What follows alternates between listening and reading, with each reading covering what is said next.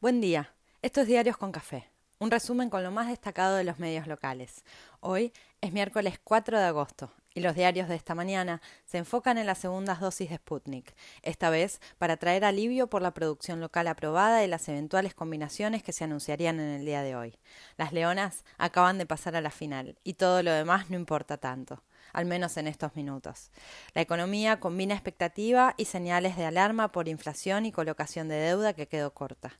La tranquilidad deseada se demora en llegar. La campaña y el espanto ante la misoginia también tienen su lugar destacado. Adiós a la leyenda del básquet. Superclásico. Y sí, estamos a mitad de semana, pero tenemos buen pronóstico. Con la furia leona, confiemos en llegar pronto a la costa. Expectativa por el anuncio tras los estudios de combinación de vacunas. Después del mediodía hay reunión de Bisotti con autoridades de provincia y ciudad. Podría haber anuncio posterior y activar segundas dosis combinadas. De todos modos, ayer el fabricante ruso de Sputnik avaló lo producido en el país y se pueden producir más de 3 millones de segundas dosis durante agosto. Son 6 millones los vacunados, más de un millón superó los cuatro meses. Será central dar respuesta a esa espera ansiosa. Podrían llegar también desde Moscú acelerarse las hechas acá. Antes de terminar el mes estará todo cubierto, aseguran. Ámbito confirma que se despeja la nueva normalidad de cara a septiembre. Ayer se vieron imágenes de adolescentes en centro de vacunación y calma parte de la angustia. Cava pone en marcha la posta móvil de vacunación en los barrios populares. Ayer se confirmaron 405 muertes y más de 14.800 contagios. Volvió a bajar el ritmo de contagios respecto a la semana anterior y se demora, al menos por ahora, la expansión del Delta a fuerza de controles, rigor y alguna complicación personal. El gobierno analiza ampliar el cupo de vuelos. La inmunidad de rebaño ahora estaría en el 90% con la inclusión de los menores. Falta un poco más. El gobierno bonaerense evalúa que se dicten clases a contraturno para recuperar contenidos. ¿Los fines de semana? 15 diputadas pidieron la expulsión de Fernando Iglesias de la Cámara por sus ataques a las mujeres, todas del Frente de Todos. Sin embargo, varios comentan el malestar extendido por la agresión y la misoginia explícita aún entre referentes de la oposición. Vidal dijo que compartía valores con Iglesias en un programa de tele y le valió la viralización de su frase. Ayer tuvo que desmarcarse y dijo, como mujer, no puedo acompañar esa manera de expresarse. También repudió Ritondo y Silvia Los Penato. Se supo que Luis Brandoni estuvo en Olivos en los mismos días de la visita de Peña y se ratifica el veredicto sobre la misoginia de las críticas que tiñe todo el episodio. Desde La Nación Más siguieron alimentando el malestar y los prejuicios. Jonathan Viale habló de Hashtag Partusagate. Cronista advierte que el ruido interno en la oposición le bajó adhesión y votos, pero no capitalizó el oficialismo. Siguen los análisis sobre el manual de buenas formas y conductas para juntos. Clarín anticipa que el discurso opositor se enfocará en la gestión de CFK. Raro prometer futuro hablando de siete años atrás.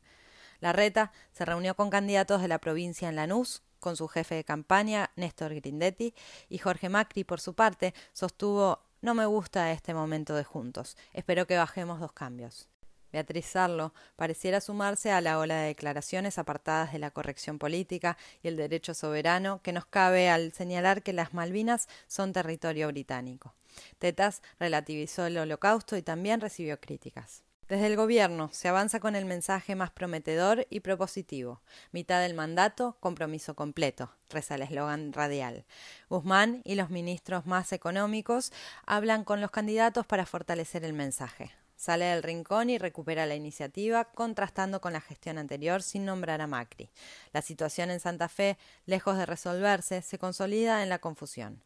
Cada uno cuenta su punto de vista anticipan más respaldos de CFK a Perotti. La Cámara Electoral aprobó el protocolo sanitario que aplicará durante las elecciones. El presidente sigue en aislamiento esta mañana. La asunción de Zabaleta prevista para hoy se posterga. ¿Mañana? Cuenta Nación que suma por otro Julián Domínguez para suceder a Rossi en defensa. Frederick y Scioli siguen en sus puestos. En tapa de cronista advierten que el Tesoro cubrió menos de lo esperado en la primera licitación de deuda. Inversores piden más tasa. Aclaran, se vuelve a modificar el mínimo imponible de ganancias. Se habló de una posible extensión de la doble indemnización y la prohibición de despidos. Los empresarios se quejaron enseguida. Habría acuerdo en la paritaria del Sindicato de Comercio con una suba salarial del 42% para 2021 que alcanza a 1.200.000 trabajadores. El gobierno promulgó la ley que establece el nuevo régimen para los biocombustibles. La demora en la puesta en vigor de la ley de zonas frías generó ruido en el interior del oficialismo porque llega en facturas menos exigidas al cierre del invierno. Desde consultoras privadas calculan la inflación de julio en 3%. En tapa de BAE, industriales alertan por inflación de costos que baja la rentabilidad y la inversión. Aumentaron las becas Progresar y el gobierno explica que redirigió fondos del impuesto a las grandes fortunas. Se espera con cautela y atención lo que pase en la marcha de San Cayetano el sábado. El gobierno lanzó un portal para facilitar la búsqueda de empleo. En tapa de página revelan un documento desconocido hasta ahora un poder general judicial que le dio Mauricio Macri a Pepín Rodríguez Simón para que lo represente ante la justicia en caso de necesidad. Lástima que uno está varado y el otro en Uruguay pidiendo asilo. Una auditoría interna confirma el perjuicio para el Estado en la concesión de los peajes en Panamericana y Acceso Oeste. Tres bomberos murieron sofocando un incendio en Caseros. Dolor y duelo de tres días. En el mundo, Biden pidió la renuncia del gobernador de Nueva York por las denuncias de acoso sexual que hay en su contra. Una atleta bielorrusa dejó Japón para recibir asilo en Polonia. Varios se esperanzan con mesa de negociación con fuerzas políticas en Venezuela.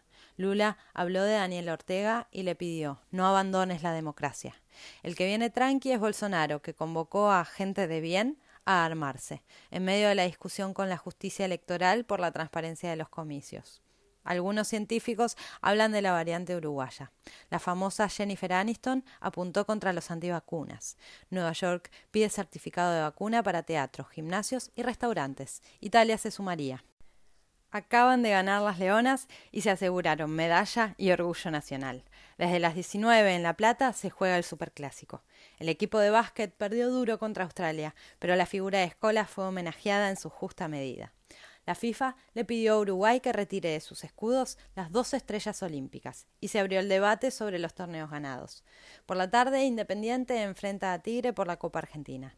Así se presenta este miércoles que promete otro día de frío y sol. Nos falta menos para la primavera. Que no se pierda la esperanza. Abrazo.